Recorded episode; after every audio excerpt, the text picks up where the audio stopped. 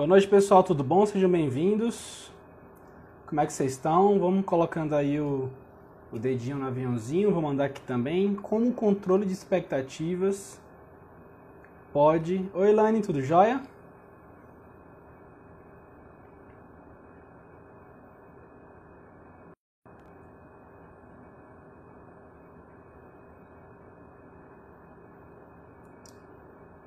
E aí, Lucas, joinha? Como é que vocês estão? Hoje a gente vai falar sobre controle de expectativas, como isso é importante.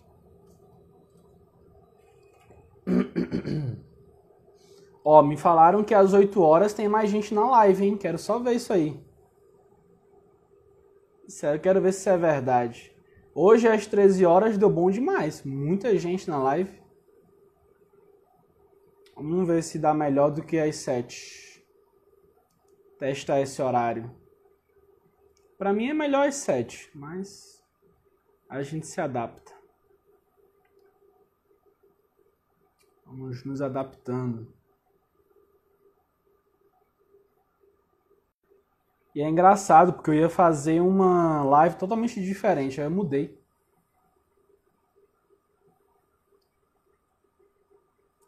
Fechou. Oi, Elcio, tudo bom? Como é que você tá? Joia? Franz Leal, Jonathan. Bora lá, bora lá. Deixa eu ligar aqui minha luzinha. Ah, eu ia continuar falando sobre bloqueio hoje, gente, uh, porque eu tava nessa série de bloqueio. Ontem eu falei sobre uns bloqueios, eu ia falar sobre umas paradas de autoimagem, autoridade e etc. E eu mudei por causa que eu tive uma reunião com meus alunos da turma 4 ontem e surgiram algumas coisas que me fizeram ter a necessidade de alinhar alguns quesitos com o meu público, porque eu sentia que era uma coisa tão simples que você muda, mas ela faz totalmente diferença no jogo, é surreal. E a gente vai falar isso é exatamente como controlar as expectativas, né? Isso aí é, é muito importante. Uh, eu vou falar rapidamente sobre um pouco de bloqueio de autoimagem, porque eu acho que está totalmente associado ao que aconteceu ontem na nossa reunião com a minha turma.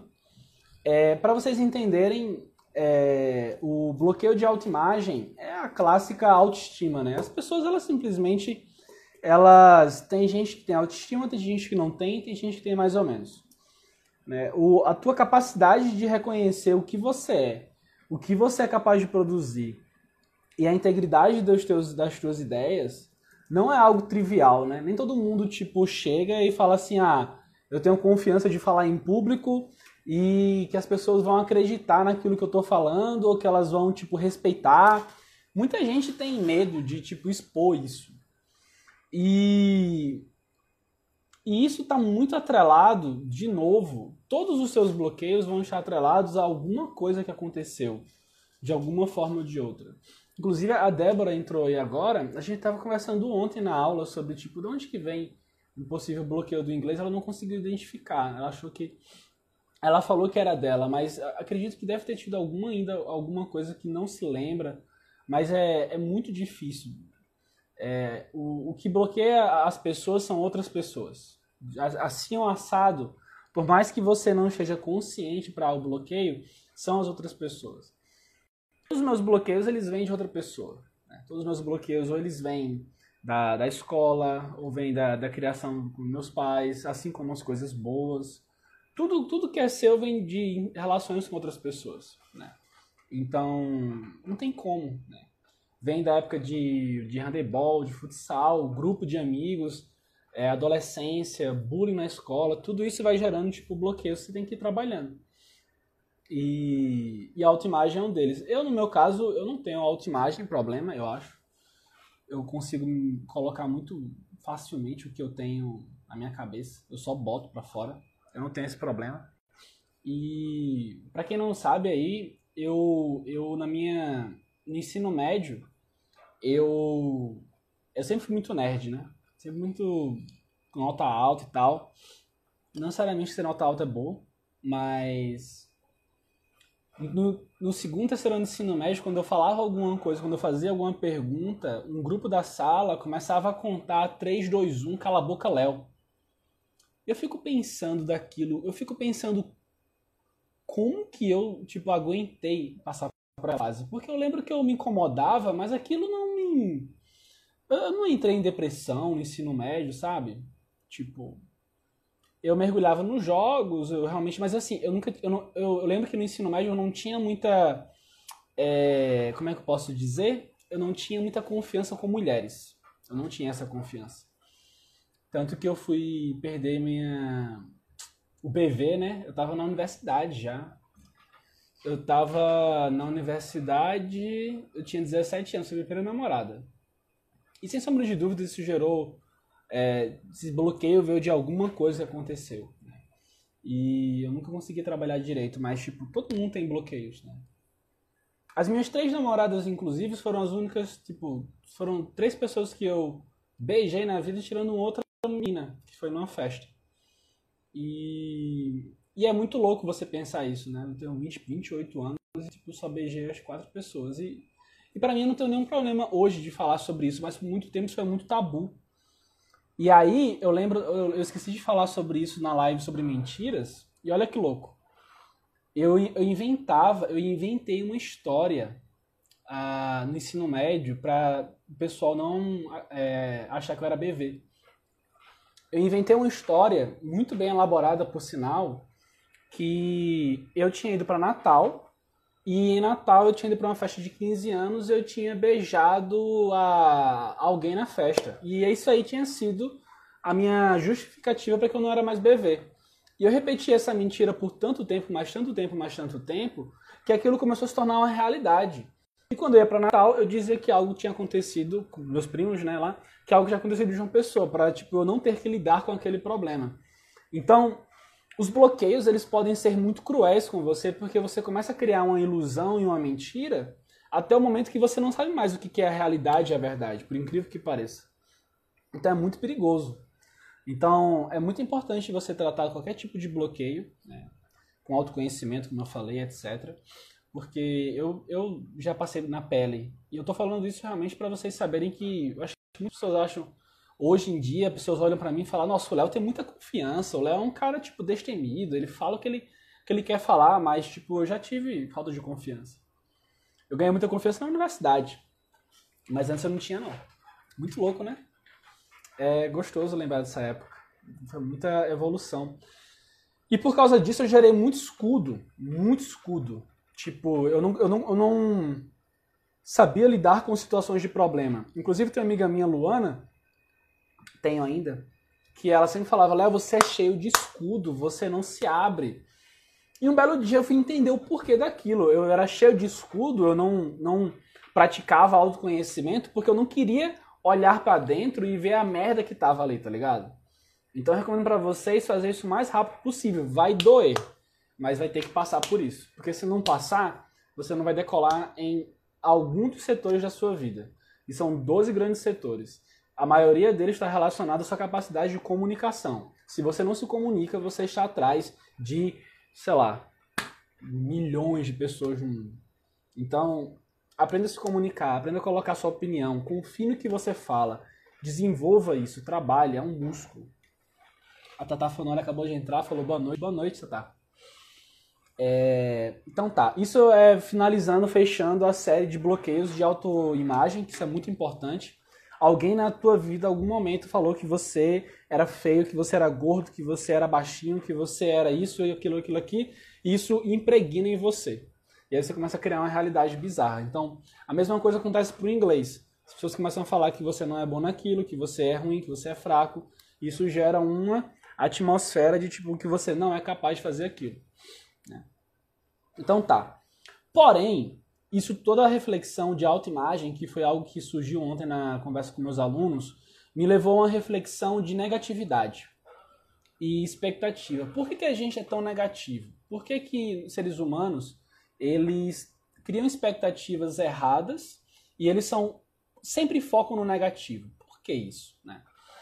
E mais uma vez a gente volta aos 6 mil seres humanos que estavam homo sapiens, que na 10 mil anos atrás eram aquela população lá na África que literalmente selecionou muitos dos nossos hábitos até hoje. É... E aí tem aquela, de novo, a amígdala, o seu sistema emocional lidando com situações de perigo. Você, o ser humano ele tinha que focar no negativo o tempo inteiro, porque se ele não focasse, ele não sobrevivia. Ou ele focava em todos os problemas possíveis que ia acontecer, ou ele não conseguia prosperar. É muito louco isso, né? E, e a gente, nos dias de hoje, a gente vê isso em diversas situações. A, a situação ontem que desencadeou isso foi a situação de, eu acho que, dois, três alunos que gravaram. A atividade era ler um texto em inglês e gravar um áudio. E o que aconteceu com alguns desses alunos? Esses três alunos falaram que ficaram frustrados com o resultado deles ao gravar o áudio. Eles se sentiram mal fazendo aquilo. E aí, no mesmo momento, me veio na cabeça a seguinte ideia: peraí, foi atividade 1 do curso e a pessoa já se sentiu mal. Então, o problema é a expectativa. E segunda coisa é o problema como que essa pessoa está tendo a percepção da atividade dela. Né? E aí quando eu fui tentar estudar o porquê que seres humanos são negativos, comecei a entender essas paradas. Porque o ser humano ele tem que ser negativo, ele tem que, ele tinha que para sobreviver. Só que hoje em dia, se a gente foca no negativo, a gente simplesmente tem uma saúde mental muito ruim. Exemplo muito clássico. Por que, que o ser humano foca tanto no negativo? Vamos supor, gente. Imagina o seguinte. Imagina que vocês é, pediram uma pizza. Imagina o sabor de pizza que vocês mais gostam. Coloca aí no chat, por favor. Qual que é o sabor de pizza que vocês mais gostam? E aí, vocês estão comendo a pizza. Aí come um pedaço, come dois, come três. E aí, você vê ali um cabelo na, na, num pedaço da pizza. E aí, você vê aquele cabelo e é assim, é, é o último pedaço da sua pizza favorita.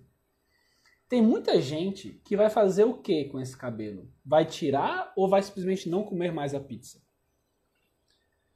A pizza de pepperoni, que o Cris aí colocou. Quatro queijos. A minha preferida é calabresa. Marguerita. Então imagina sua pizza de pepperoni, sua pizza de quatro queijos e você vê um pelo. E vamos piorar. Imagina que você vê o pelo e você tem certeza que é um pelo pubiano. O que, que acontece com toda a pizza que é maravilhosa e você só vê um pelinho? O Chris falou que era que ele comia, mas se fosse pubiano e você tinha certeza que fosse pubiano, você ia comer? Sendo que é só um pelinho num mar de pizza gostosa. Olha que louco. E muita gente deixaria, porque o, o negativo, mais pequeno que seja, ele consegue impactar muito a tua visão de tudo. É muito louco que, tipo, se você tiver um prato do seu da sua macarrão mais gostoso da vida e tiver uma baratinha lá, você não come. Agora, se você tiver um prato de baratas e um macarrão, isso aí, tipo, não, não limpa. É muito louco como o, uma pequena coisa negativa, ela contamina todo positivo. Mas uma pequena coisa positiva, ela nem chega a estremecer o negativo. Olha que louco. E isso a gente se reflete muito em termos de nosso dia a dia. Tem muita gente aqui que provavelmente até hoje. Ó, amanhã falou que não comia, não. Manhã figura. Não come ligou pizzaria para reclamar. É isso aí. Gosto assim. É, imagina que você teve o teu dia inteiro 97% bom. Aí você tá voltando para casa e aí você vai estacionar, você vai e você dá aquela triscadinha na, no pilastra do estacionamento na sua casa ou na parede. Aquilo ali acaba com o seu dia.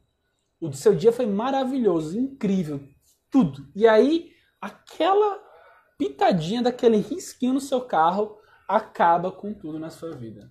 O Otávio falou aqui, evolutivamente também faz sentido. Evitar comer coisas poderia transmitir doenças. Sim. Até, tipo, tem um trabalho com C. elegans, que é um nemátodo. Ele consegue evitar ambientes tóxicos. Olha que louco.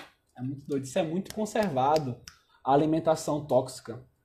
É muito louco. Então, você tem que entender que não é porque você é negativo, é porque o ser humano em geral é negativo.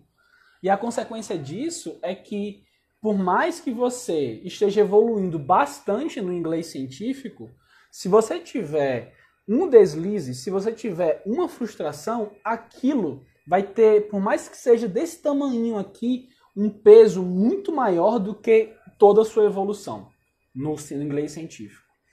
Então, a questão da sua negatividade tem que ser muito bem trabalhada, entendeu? Ah, e aí, como que isso pode afetar? Eu digo que é o seguinte: é, a melhor maneira, é como eu estava falando ontem na aula com o pessoal, é como que você cria as expectativas, tá? Eu falo para os meus alunos, não tem como você querer compreender um texto sendo que você não tem um domínio básico de vocabulário. Então não tem como você criar expectativa de ler um texto de 500 palavras e compreendê-lo se o seu nível de vocabulário é baixo. Então a única coisa que você tem que focar quando o seu nível de vocabulário é baixo é em aumentar o nível de vocabulário. E isso daqui vai ser um pré-requisito, assim como diversas disciplinas, para que você consiga compreender o contexto de um texto.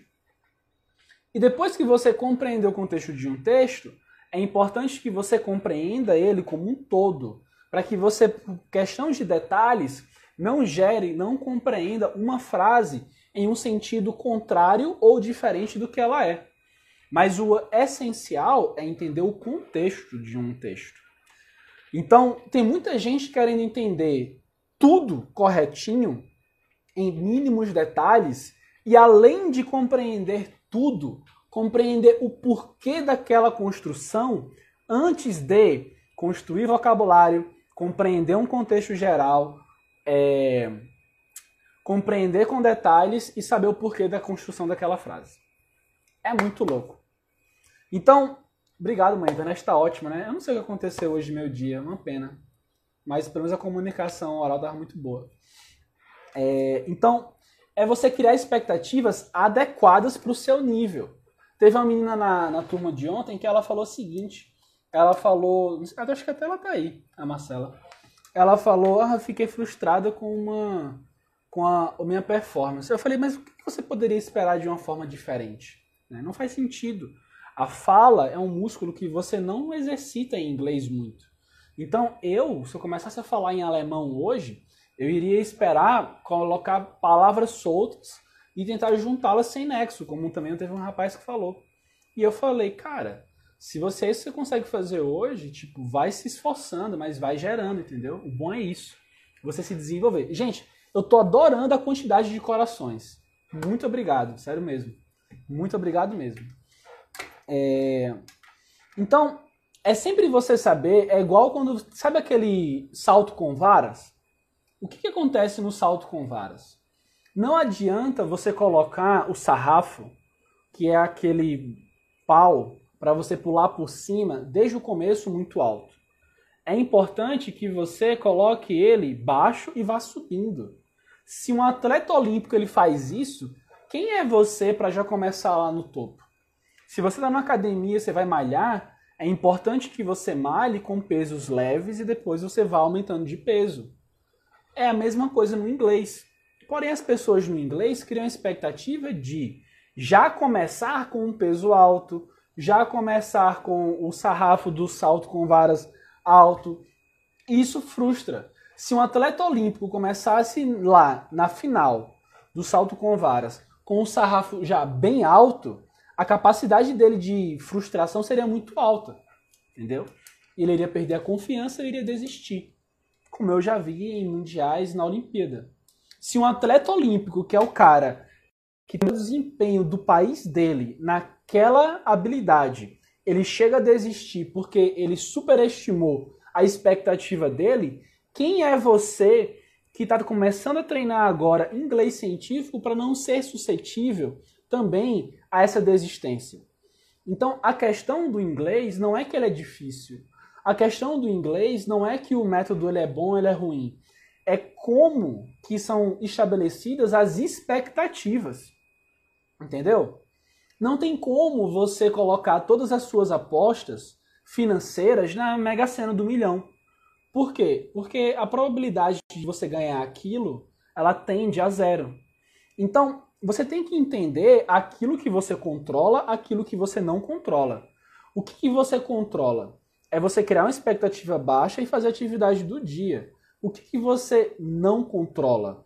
É você chegar em uma apresentação depois de fazer 100 dias de treino e o apresentador ele ser cuzão, ou desculpa, o avaliador ele ser cuzão, ou ele ser, sei lá, vamos supor, indiano, francês e ter um sotaque bizarro. E mesmo assim você tem como controlar a maneira como você lida. Você pede desculpa, não entendi, alguém pode me ajudar, e o negócio flui. E você vê que mesmo quando as coisas fogem de controle, você ainda consegue manter o controle. É muito louco, né? A Tata Fanoli falou que o problema é querer aprender tudo para ontem e não respeitar a evolução de cada etapa do curso. A Júlia CP falou, sempre um passo de cada vez. Perfeito. E vocês estão falando isso, e eu tenho uma aluna que ela é, assim, para mim ela é um modelo. É a Ana Zingler, ela é da UFTPR. A Ana Zingler, assim, eu adoro ela, adoro a história dela.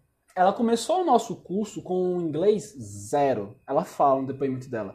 Eu tinha um inglês zero, mas em 30 dias eu me dediquei a simplesmente fazer o que eu precisava fazer. E depois de 30 dias, a minha realização é tão grande que eu entendi que o meu sucesso foi por causa que eu soube respeitar meus limites, criar expectativas adequadas e fazer todos os dias. Porque se eu com inglês zero eu criar expectativas muito altas, eu não chegaria na sensação de realização do dia 30 ela já está no dia quase 60, 60 e poucos, quase 70. Olha que louco. Então, é, é tudo questão de como que você controla as suas expectativas. E aí surgiu uma, uma reflexão muito interessante ontem, que foi relacionada a comparações. Por quê? Porque eu fiz um experimento dessa vez com a turma, onde eu dava acesso a eles para uma pasta, e nessa pasta eles podiam criar subpastas com os nomes deles. E eles também podem, podem ter acesso à atividade dos outros. E por que, que eu acho isso? Porque eu fiz exatamente isso para induzir a comparação. E ao induzir a comparação, eu mostro para eles o quão ruim é a comparação. Por quê? O aluno que ele performa muito alto, ele não vai se comparar. Mas o aluno que ele está no comecinho, ele está em aprendizado, ele vai se comparar negativamente e ele vai sentir que aquilo é ruim. E eu peguei aquilo ontem e eu falei, gente, vocês têm que tipo entender que a comparação ela tem que ser individual.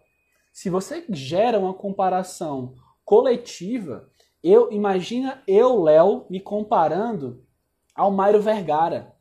O Mário Vergara, inclusive, ele é da mesma turma de sistemas de marketing lançamento que eu, do mesmo professor Érico Rocha, e o Mário Vergara, ele tem conteúdo, ele gera aulas de inglês desde 2013.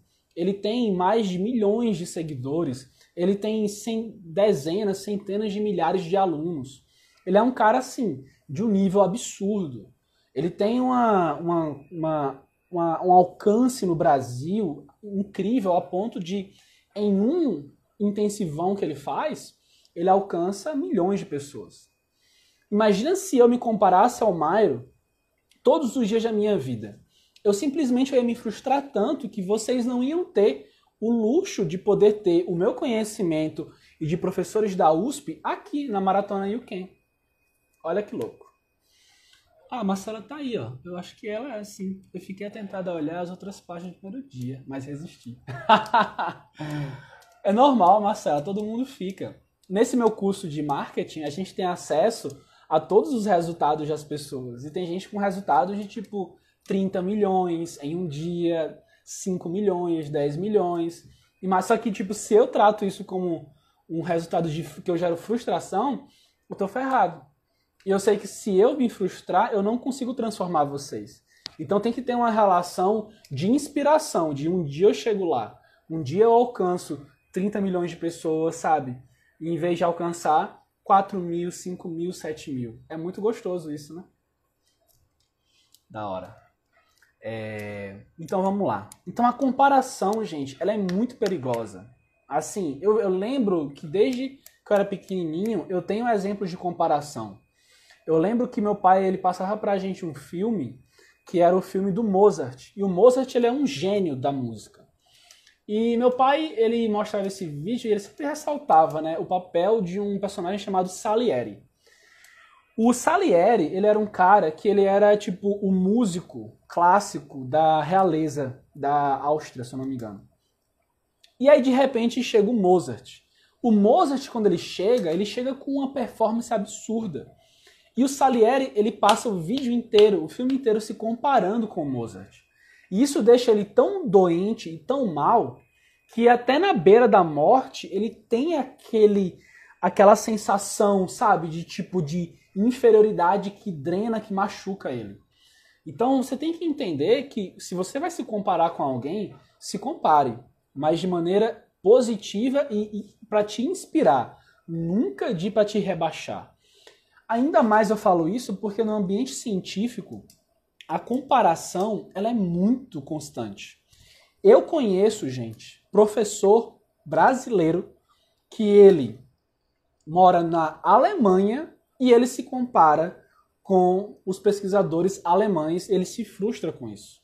Só que olha que louco, ele já está muito à frente de muito brasileiro que não conseguiu ter um cargo fixo na Alemanha. Quem aqui sonharia de se tornar professor efetivado em um instituto de ponta na Alemanha? Ele tem uma sala com um monitor gigantesco, com um Mac, com um MacBook, com uma vista belíssima. Ele tem dois filhos, uma mulher maravilhosa, publica bem, mas ainda assim tem gente que tipo tá acima dele e ele se frustra com isso. Olha que louco, né? É muito doido. O, o Everton falou que está relacionado à autoestima. Uma baixa autoestima leva a comparação negativa, sem sombra de dúvidas. Sem sombra de dúvidas. E é muito, mas muito importante você controlar isso. Porque imagina, gente, eu hoje eu tenho 7 mil seguidores. Às vezes eu me pego olhando algumas páginas que começaram depois de mim e tem tipo 12 mil seguidores, 15 mil seguidores, 30 mil seguidores. Só que, tipo, quando eu olho a comunidade, a cultura que eu tô criando, eu, não, eu tenho uma realização gigantesca. Porque tem, tem vários perfis do Instagram que eles vão, tipo, impulsionando e comprando seguidores, só que não são seguidores qualificados. Tem gente que tem um conteúdo, ou um conteúdo de entretenimento, somente de memes, não é um conteúdo denso que transforma, que agrega. É um, e é um conteúdo válido, porque é um conteúdo que faz com que as pessoas elas se sintam bem, entretenimento. Mas um conteúdo denso como o nosso, que é um conteúdo que vai fazer vocês se transformarem, é, alcançar o que a gente alcançou, é muito bom. Então a gente é, nós somos muito realizados por onde nós chegamos. E é importante que vocês também sejam realizados aonde vocês chegaram. Fechou? E ah, é muito importante também vocês lembrarem que vai ter um processo da vida de vocês que vocês vão trabalhar muito sem colher resultados. Eu lembro que quando eu comecei no Instagram, por acho que três, quatro meses, a gente não bateu mil seguidores. E aquilo me deixava assim, cara, que loucura, né? Só que, tipo, quando toda vez eu via isso, eu lembrava, Léo, se compara com o seu crescimento, a tua evolução, você tem mais seguidores que ontem, e por aí vai, entendeu? Então, é, eu, eu literalmente trabalhei por muito tempo sem ter um retorno, sabe? Tipo, nem de feedback. Pessoas, tipo, eram distantes, elas não viam dar feedback. E aí, depois de um tempo, começou a vir feedback, começou a vir pessoas, tipo, é, querendo trocar ideia no, no particular, pessoas se matriculando no nosso curso, dando confiança para a gente. Então, esse retorno, ele vai vir, mas você vai ter que fazer por um tempo sem colher. E isso é importante também pensar nisso. Você vai ter que fazer alguns exercícios sem você perceber de fato uma grande evolução. Na academia, com músculo é a mesma coisa. Tem uma fase ali que você vai, malha, malha, malha, malha, não tem evolução. E depois de um tempo, o negócio começa a evoluir e se tornar visível. Tá? A Tata Fonoli falou o seguinte: sinta-se orgulhoso, pois está fazendo diferença nas nossas vidas. Esse projeto é lindo, Léo. Oh, muito obrigado, querida. Estamos muito juntos. Nossa, muito gostoso ouvir isso. Obrigadão. Fico muito feliz. Então, é, eu falo tudo isso para vocês, para vocês controlarem as expectativas de vocês o tempo inteiro. Porque o, o ambiente acadêmico, científico, aqui na USP, eu estou apontando literalmente para a USP, tá? Aqui na USP é um ambiente extremamente competitivo. É leão com, comendo leão. Por quê? Porque o nível é tão alto que, tipo, mano, é muito choque de titãs. O tempo inteiro. Em seminários, em congressos, em laboratório, é o tempo inteiro. E a sua saúde, ela se torna mental, se torna vulnerável se você não consegue controlar isso. Fechou? Então, de novo, vou repetir o termo japonês, Kaizen. Kaizen significa você é melhor do que ontem e pior do que amanhã. Amanhã você será melhor do que hoje e pior do que depois de amanhã. Mas é a tua evolução. Você não está se comparando com outras pessoas. Eu já eu vejo isso muito com iniciação científica, com mestrandos e doutorandos. Sempre estão falando, nossa, quando que eu vou ser tão bom quanto fulano que está lá em cima? E eu falo, por que, que você não para para ver o quanto você é muito melhor do que o André, do que o Otávio, do que o Everton de um, dois anos atrás. Olha o quanto você evoluiu. O Everton me falou hoje a quantidade de técnicas que ele domina. Quando ele se compara com o Everton do começo, ele está no doutorado agora, com o Everton do começo, ele deve se tornar extremamente feliz e realizado pelas conquistas técnicas que ele adquiriu. Entendeu? A Tata falou que é igual a FRJ. É, eu já, eu já fui na FRJ, é, é idêntico. Né? A pós-graduação se resume a uma disputa de egos. Na URGS também. É foda. E a gente tem que mudar isso. E dá para mudar. Eu acho que hoje a disputa de egos na carreira científica ela se dá por uma cultura que existe há muito tempo. De professores que são extremamente. É, não têm nenhum senso de gestão de pessoas. Tem professores aqui que falam: a gente começa uma turma de pós-graduação e eles falam o seguinte: daqui dois vão dar em alguma coisa, o resto vai fazer outra coisa. No primeiro dia de aula. E aí, imagina a pessoa que no primeiro dia de aula, ela já coloca isso na cabeça dela, que tipo, ela pode ser uma das, tipo, que não são as duas que vai dar certo. E se ela já tem uma autoestima baixa, aquele professor já monta nela. Então, você tem que, tipo, compreender como que é o lugar e saber também se blindar a isso. Senão você fica muito vulnerável. E você vai ser vulnerável o tempo inteiro. Em workshops, em simpósios, em congressos, em tudo. Entendeu? Então não se compare de maneira negativa. Se compare se inspirando e na tua evolução individual. Tá? Vamos lá. E aí eu entro no no perfil de aluno de inglês e de ser humano fixo de crescimento, né? Eu gosto muito de falar sobre isso. Né? Amanhã falou em focar no presente, perfeito. O Everton falou que, verdade, Léo, quando chega a desmotivação, costumo olhar o passado. embora aprendi isso após um baque de saúde grande. Pois é, cara. Isso é muito importante. Por isso que é importante a gente tanto ter um quadro dos sonhos, aonde a gente quer chegar, mas também um quadro das conquistas. Às vezes, quando você entra no seu Lattes e eu olho minhas menções honrosas, eu fico, cara, que gostoso lembrar daquele momento em Águas de Lindóia, friozinho clima, recebendo aquele prêmio. Olha que delícia isso. É muito louco. Tata falou que é pressão por tudo que é lado. E, gente, eu recomendo vocês fazerem isso antes de ter um baque de saúde grande tá? De não se comparar tanto e se valorizar as suas conquistas, tá? E não somente se valorizar, mas eu tive um problema muito grande com o meu orientador do mestrado e doutorado em termos de feedback positivo. Ele não é o cara de dar muito feedback positivo. E eu sou uma pessoa que, tipo, eu fui criado tanto na graduação quanto nos Estados Unidos com orientadores que davam muito feedback positivo.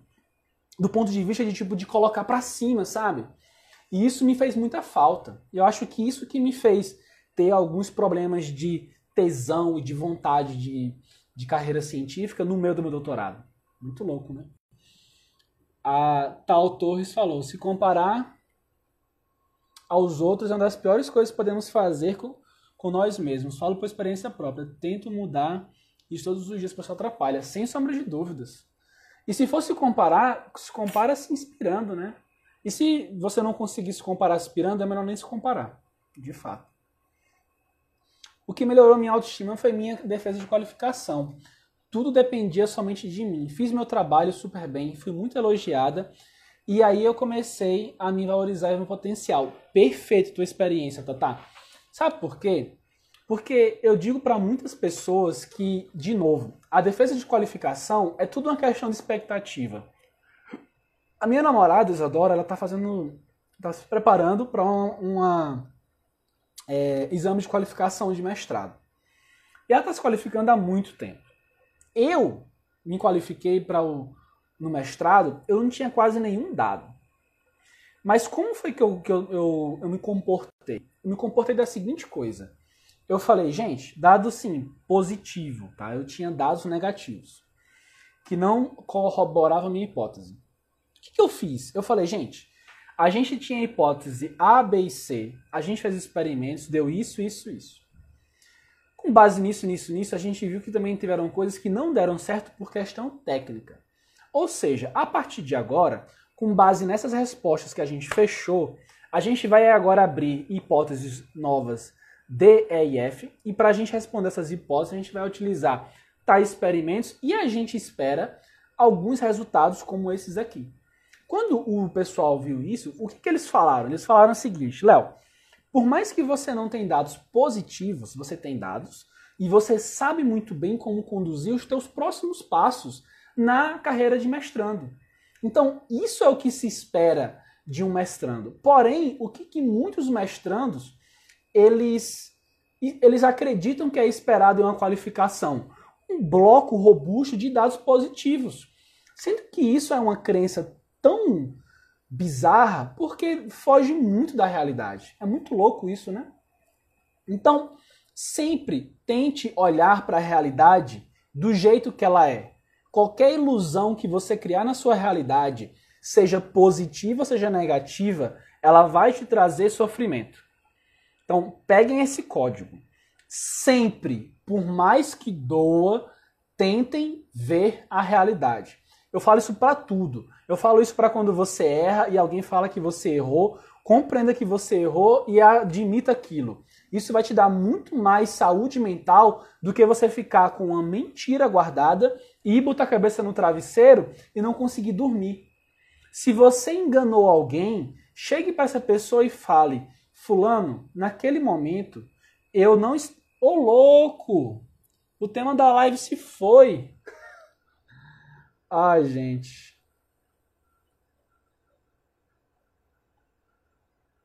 E agora eu não consigo mais, quer ver?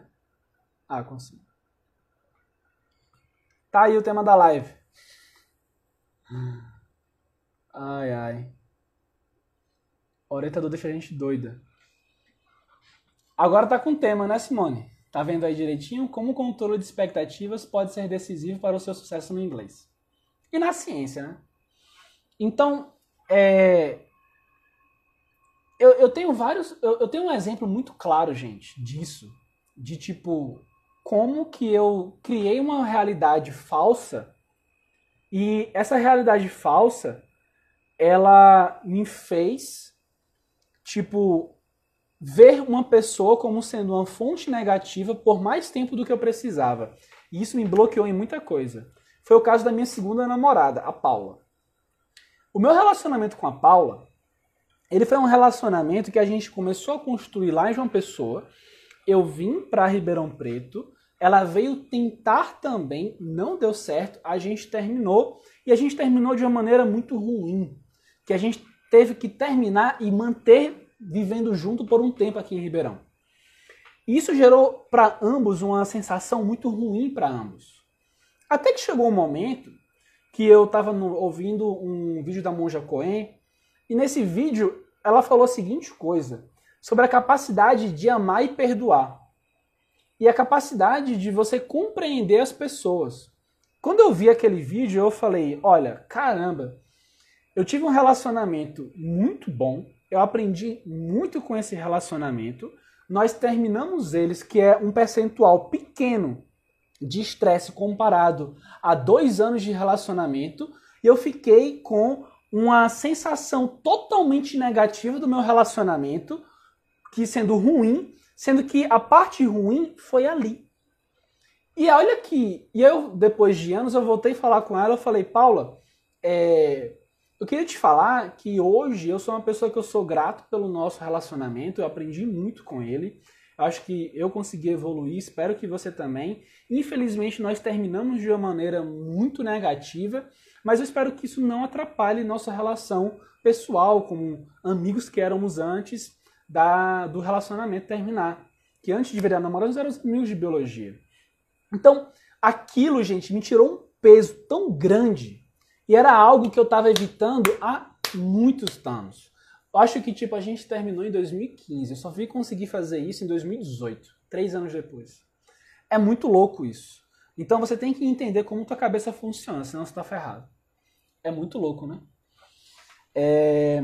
Então vamos lá. E para finalizar, em relação a essa coisa de expectativa, é muito importante vocês entenderem uma seguinte coisa o qual que é o balanço que vocês têm que encontrar entre desafio e engajamento. Fechou? Vamos lá. Eu quero falar sobre isso voltando naquela ideia do aluno que ele não pode esperar é, entender um texto em detalhe, sendo que antes o vocabulário dele não foi, foi, não foi solidificado. E sem antes ele conseguir entender o contexto geral sem detalhes. Entendeu? Não tem como. Existe uma, uma relação de desafio e competência, que é o quê? Se eu pego um aluno que ele tem um vocabulário baixo e eu exijo que ele me gere um conteúdo, exijo que ele me gere um conteúdo de compreensão detalhada de um texto, eu estou colocando um desafio imenso para um aluno que tem uma competência menor. E é ok ele ter uma competência menor, ele está em um processo de aprendizado. Agora, se eu faço o contrário, eu exijo que um aluno que ele tenha capacidade de, de compreender e produzir um resumo de compreensão complexo e eu exijo que ele estude vocabulário, eu imponho, isso vai gerar tédio. O engajamento ele consiste no professor ele ensinar o aluno a ele entender qual que é o nível adequado dele de desafio que atende ao, o, a competência dele. Porque quando o desafio ele está igual à competência, não tem evolução. Mas quando o desafio ele está um pouquinho acima da competência, isso gera evolução, aí que está o segredo. Ou seja, eu digo para vocês em tudo na vida, no experimento que estão fazendo no inglês, sempre busque um desafio que é um pouco acima da sua competência. De novo, a academia. Eu consigo levantar 8 quilos com a cadência correta. Quando isso daqui não se tornar mais desafio, eu tenho que passar para 9 quilos. Porque minha competência ela aumentou. Quando minha competência aumentar, eu aumento o meu peso. E por aí vai. Façam a mesma coisa na ciência. Na ciência, você tem que adquirir conhecimento teórico, depois de conhecimento teórico, conhecimento de criação de hipóteses, depois de metodologia, depois de refinamento metodológico, troubleshooting, depois de e aí controles e, te, e etc. Isso teórico, tá? Entender por trás da tua metodologia. Depois disso, você tem que compreender habilidades manuais, visuais, observacionais do teu método. E aí você vai ter que entender como olhar o teu resultado para extrair o máximo dele do esperado e não esperado e como analisar a tua estatística para que você confie no teu dado e não gere produto científico que não vai ser reproduzível ou vai gerar um falso negativo ou um falso positivo, que em ambas situações tem um efeito colateral muito ruim para você e para a comunidade científica. Entendeu? Então, tudo que eu falei foi aumentando o desafio teórico para hipóteses, hipóteses para teoria metodolo da metodologia, prática da metodologia, coleta de resultados, análise, plotagem de gráficos, estatística, e aí vai, artigo, comunicação e etc. Então, não queira passar por cima das coisas, porque não dá. Entendeu? Não tem como você querer ser um grande analisador de estatística, sendo que você não sabe fazer uma hipótese correta. Se você não tem um conhecimento daquela área. Todo experimento seu tem que ter um conceito, uma pergunta bem feita por trás. Fechou? Então, eu falei sobre inglês, sobre ciência. E, para finalizar, eu gostaria de falar para vocês que, em relação a tudo que eu falei, a solução que para mim funciona é autoconhecimento.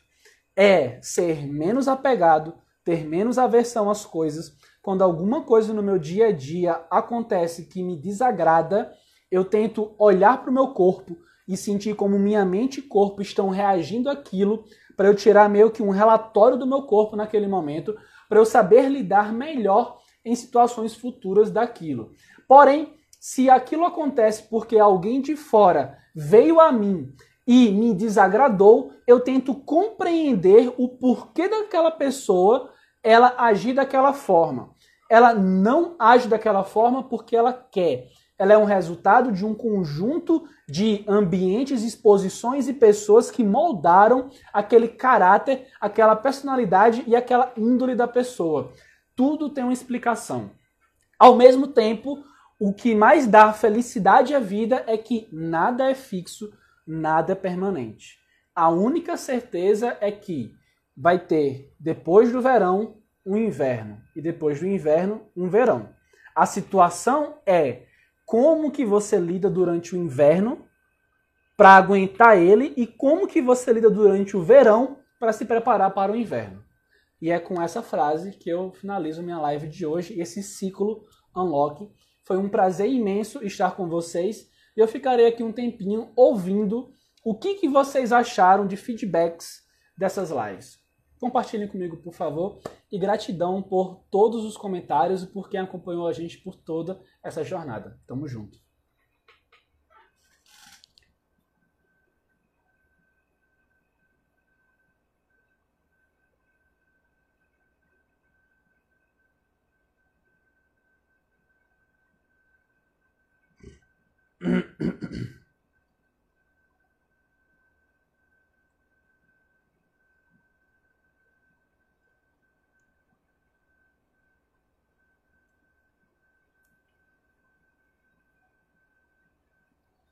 Tamo junto, galera. Muito feliz mesmo.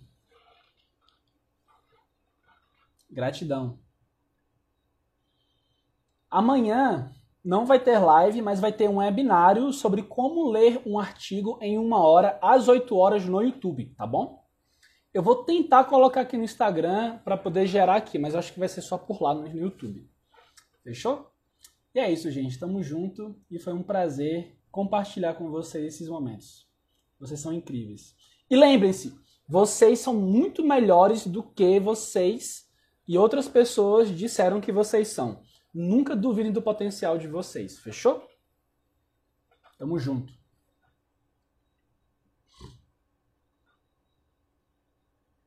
Sem dúvida. Aprender inglês é só um detalhezinho. Otávio, é o do cofre, porém eu vou usar um outro artigo. E esse artigo vai ser muito melhor de ser utilizado. Então você fica à vontade para se você quiser assistir ou não de novo. Eu acho que eu vou abordar algumas coisas diferentes, por, por causa que é um outro artigo. Então vai ser muito legal. Tamo junto, gente. Tchau, tchau. Vou lá. Gratidão. Thank you.